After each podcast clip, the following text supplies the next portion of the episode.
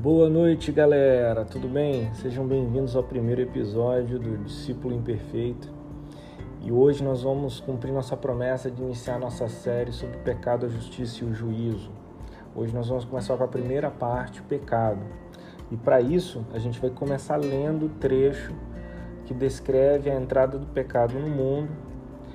Se você está aí com sua Bíblia, o texto é de Gênesis 3, é o capítulo 3 de Gênesis, que mostra a tentação e a queda do homem. A gente vai começar lendo, depois fazer algumas considerações a respeito do texto. Beleza? Então, o que, que a gente vai fazer? Basicamente, o pecado, como que ele começa, o que é que ele gera, o que, que é o pecado. Tudo isso nós vamos tirar desse texto. Então, vamos comigo lá. Gênesis capítulo 3 diz o seguinte: Ora, a serpente era o mais astuto de todos os animais do campo que o Senhor Deus havia feito. E ela disse à mulher: Foi assim que Deus disse: Não comereis de nenhuma árvore do jardim? Respondeu a mulher à serpente: Do fruto das árvores do jardim podemos comer.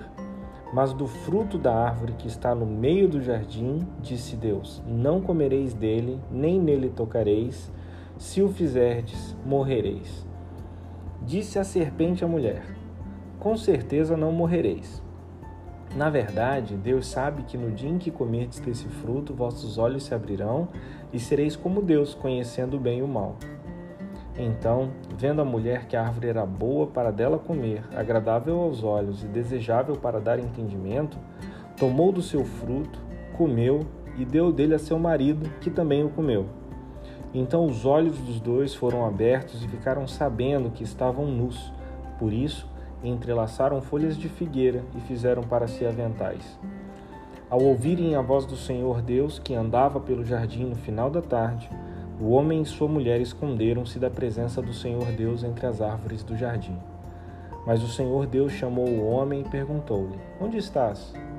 O homem respondeu-lhe: Ouvi a tua voz no jardim e tive medo, porque estava nu por isso me escondi.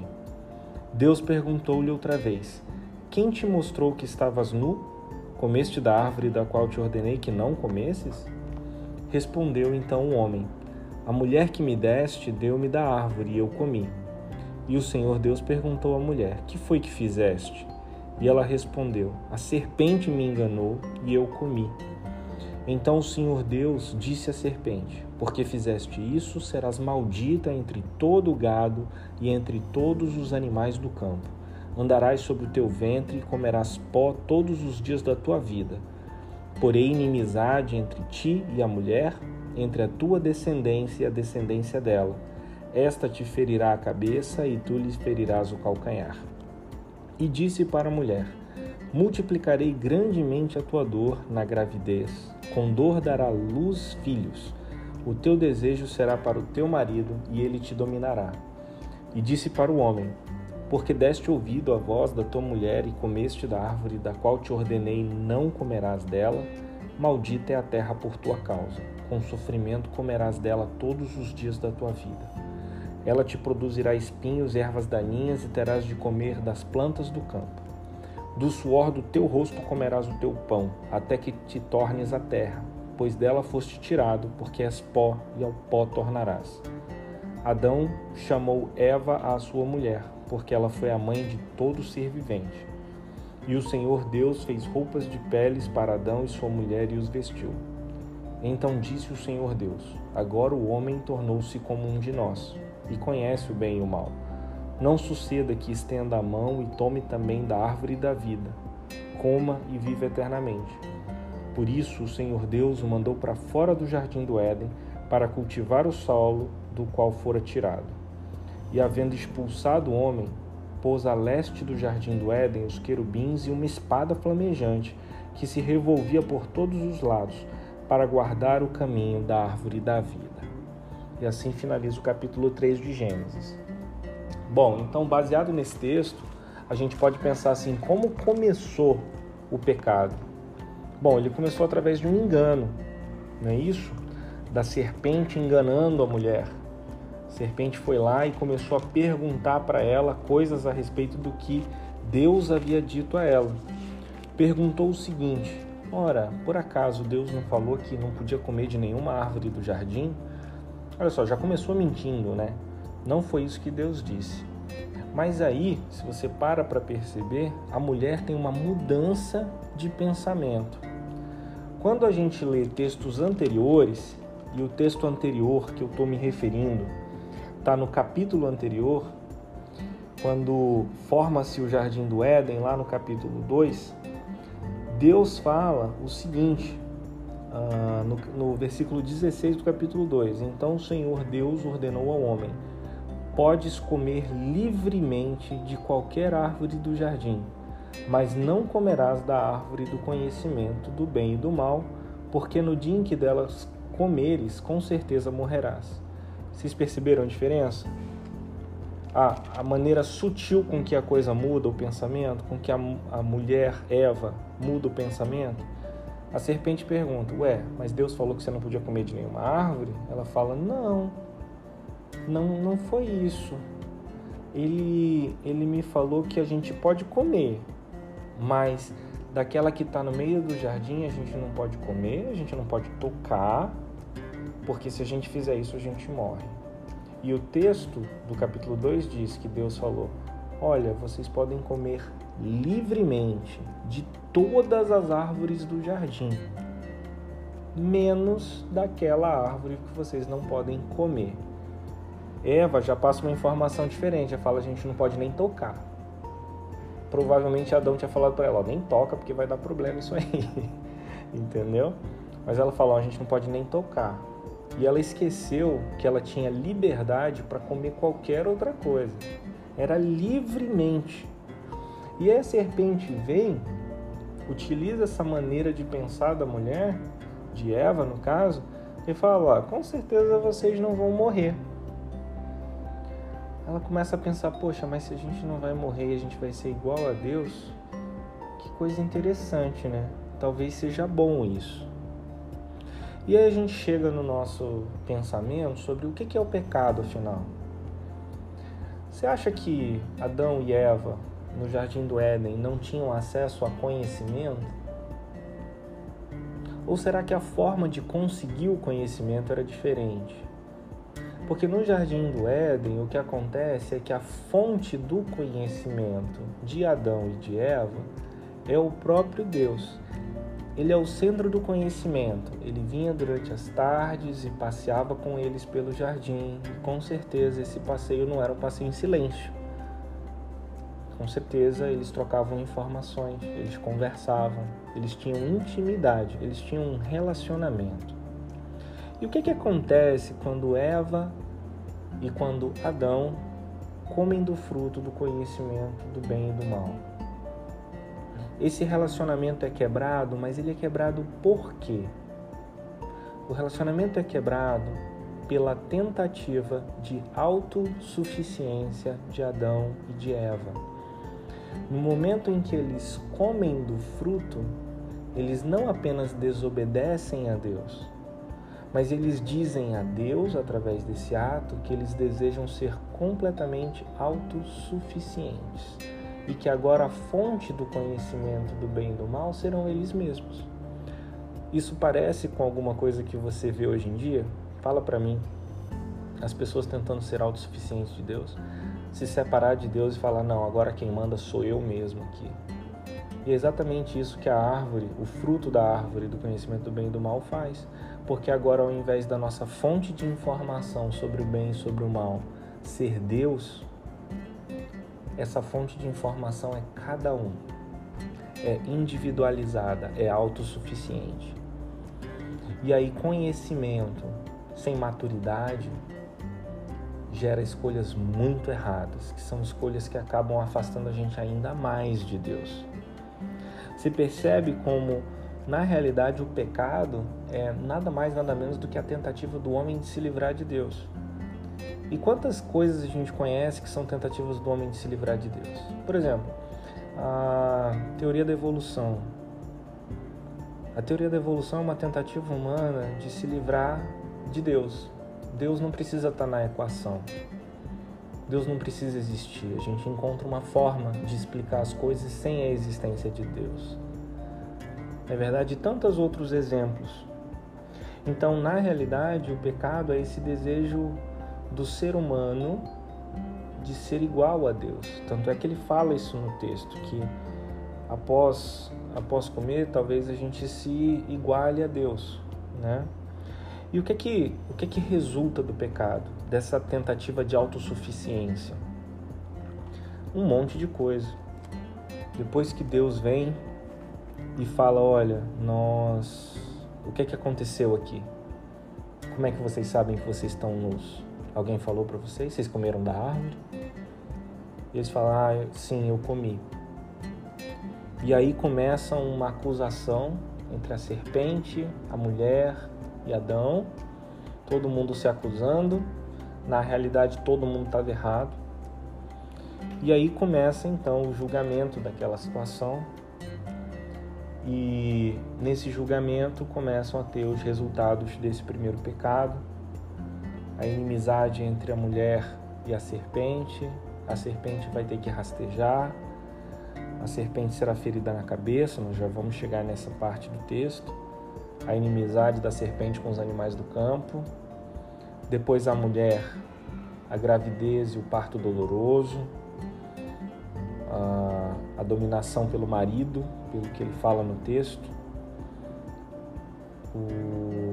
Para o homem, a necessidade de trabalhar diariamente, a maldição da terra inteira, o sofrimento que vai haver na terra, a necessidade do trabalho e do suor e finalmente a morte, como já tinha sido predito pelo próprio Deus.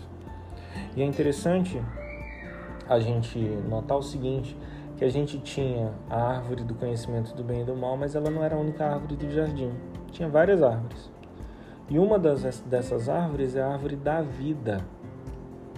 E é justamente essa árvore que é excluída por Deus do contato com o ser humano. Por que, que isso acontece? Porque Deus mesmo fala que quem sabe agora vai querer viver eternamente, então não, a morte vai existir. E a morte entra então por conta do pecado. Né? É o texto da queda do ser humano. E a partir daí, de Adão e de Eva, gente começa a ver, e durante todo o texto bíblico, tanto o Velho Testamento quanto o Novo Testamento, o pecado ele continua sendo uma tentativa de autossuficiência do ser humano, é, negando a Deus ser a fonte dos nossos desejos, dos nossos pensamentos, das nossas decisões, negando a soberania de Deus negando o seu poder sobre a nossa vida, negando que Ele é o nosso Criador. Né? E a gente continua tendo as mesmas consequências do pecado: né? a morte, o sofrimento, a dor. Muito bem, então resultou bastante coisa ruim e talvez a pior delas a gente perdeu o acesso à árvore da vida que depois no Novo Testamento a gente descobre que a gente pode ter acesso novamente. Mas isso é, é para um outro capítulo. Bom, mas existe alguma solução de Deus para o pecado? No Gênesis a gente consegue perceber a primeira profecia sobre essa solução. E nós vamos chegar lá. No versículo 15, o texto fala o seguinte: porém inimizade entre ti e a mulher, entre a tua descendência e a descendência dela. Esta te ferirá a cabeça e tu lhe ferirás o calcanhar. Essa profecia é na realidade dita por Deus à serpente. E eu quero chamar a tua atenção pelo seguinte: você percebeu que aqui ele fala que ele vai colocar inimizade entre a, a entre a serpente e a descendência da mulher? Perceba, a descendência numa cultura patriarcal, ela é dada pelo homem. Então, a genealogia é baseada no homem. Mas aqui no texto de Gênesis fala que a descendência será a descendência da mulher. Você sabe por que isso aconteceu? Se você for para o Novo Testamento, para os evangelhos e verificar o nascimento de Jesus, você vai ver que não houve semente ou descendência ou participação do homem. Foi a descendência da mulher, Maria, por obra do Espírito. O nascimento virginal de Jesus. Essa é a primeira profecia em relação à solução que Deus daria para o pecado através de Jesus Cristo na linhagem da mulher, embora seja uma linhagem davídica. Isso aí é também é uma coisa para a gente discutir em outros capítulos aqui. Muito bem, então existe uma solução e começa a se desenhar aqui. No penúltimo texto, perdão, no texto que fala em relação a todas as coisas que foram acontecendo após a queda, Deus mesmo uh, faz para os dois, tanto para Adão quanto para Eva, roupas. E eu quero que você vá lá para esse texto, deixa eu encontrar ele para gente aqui é, o versículo 21 do capítulo 3 fala: E o Senhor Deus fez roupas de peles para Adão e sua mulher e os vestiu. Uma outra, uma outra ideia aqui é que aqui Deus precisou matar animais para ter as peles, para que pudesse cozer a eles roupas. Eles tinham tentado fazer isso com plantas, mas aqui é, Deus adquire as peles e faz roupas para eles. Também com o paralelo em relação a, ao, ao sacrifício, principalmente do Novo Testamento, ao sacrifício para você cobrir o pecado. Então, a, o perdão dos pecados vem através de sacrifício, já adiantando algumas coisas que nós vamos falar a seguir, mas se vem através de sacrifício, é através desse sacrifício que nós cobrimos as nossas vergonhas, como era dito anteriormente, né? no passado. E é assim que Deus faz, ele sacrifica um animal para pegar as peles e gera roupa. Então, mais uma imagem daquilo que haveria de acontecer à frente. Então, resumindo esse nosso dia hoje, em Gênesis 3 a gente tem o um relato da tentação e da queda. A gente consegue perceber que o pecado começa através da influência enganosa, ao mesmo tempo do desejo de autossuficiência humana e através dessa mudança de percepção no que Deus está fazendo, ou seja, em vez de pensar na liberdade que Deus deu de se alimentar de todas as árvores do jardim, exceto daquela, começa-se a pensar que Deus na realidade está limitando o ser humano, e aí gera o desejo da autossuficiência e de ser como Deus, e de tomar as decisões e de ser soberano. A partir daí, o homem cai e cai de uma forma terrível, gera um monte de problema, a terra é amaldiçoada, as dores, o sofrimento, a expulsão do jardim, a perda do relacionamento com Deus e a perda da árvore da vida. Mas Deus tinha uma solução e essa solução começa a ser esboçada para os seres humanos aqui, quando ele fala à serpente que da semente da mulher haveria discórdia com a serpente, que interpretada por alguns pode ser o diabo. Talvez você nem acredite nisso. Esse é só o primeiro passo que a gente está dando agora em direção a entender o pecado, a justiça e o juízo. Eu quero te agradecer por ter ficado aqui comigo até agora, se você me escutou. Na próxima sexta-feira nós vamos falar sobre a justiça de Deus. Então hoje foi pecado. O que é pecado? Essa autossuficiência, como chegou ao mundo, o que resultou depois nós vamos falar qual é a justiça de Deus, qual é o preço pago pelo pecado, o que é que precisa ser feito para que a gente se justifique, o, o que que é justiça de Deus em relação ao pecado. E finalmente, na terceira parte nós vamos falar sobre o juízo de Deus. E vai ser esses dois, essas duas partes vão ser partes muito interessantes para a gente discutir várias partes da teologia. Eu espero que você tenha gostado. Se você gostou, deixa a gente saber disso.